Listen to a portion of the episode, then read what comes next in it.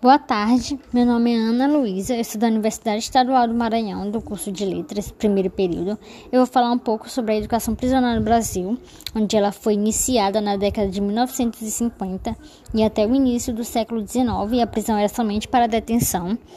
Ela é um direito social previsto por lei na Constituição, no artigo 205, é, na qual descreve que a educação é um direito de todos e é dever do Estado assegurar isso à sociedade.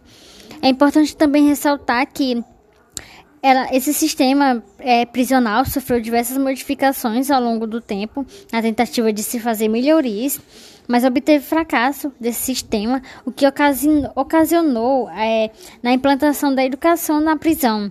É, e Foucault diz sobre isso que, abre aspas, a educação do detento é, por parte do poder público, ao mesmo tempo uma precaução indispensável no interesse da sociedade e uma obrigação para com o detento, ela é a grande força de pensar.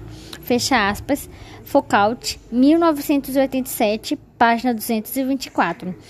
É, e somente 13% da população carcerária tem um acesso à educação, sendo que do total de 700 mil presos, é, somente 8% são analfabetos e 70% não concluíram o ensino fundamental.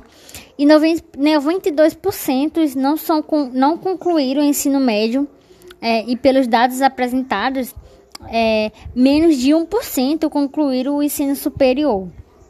É, a maioria desses presos não tiveram é, e não tem oportunidade para estudar e trabalhar e garantir um futuro melhor para eles e suas famílias, é, onde programas de educação nos presídios pode preparar esses detentos para, uma, para um bom retorno à sociedade.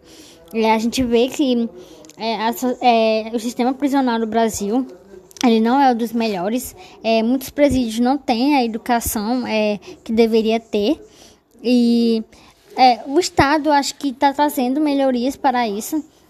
E é isso. Obrigado.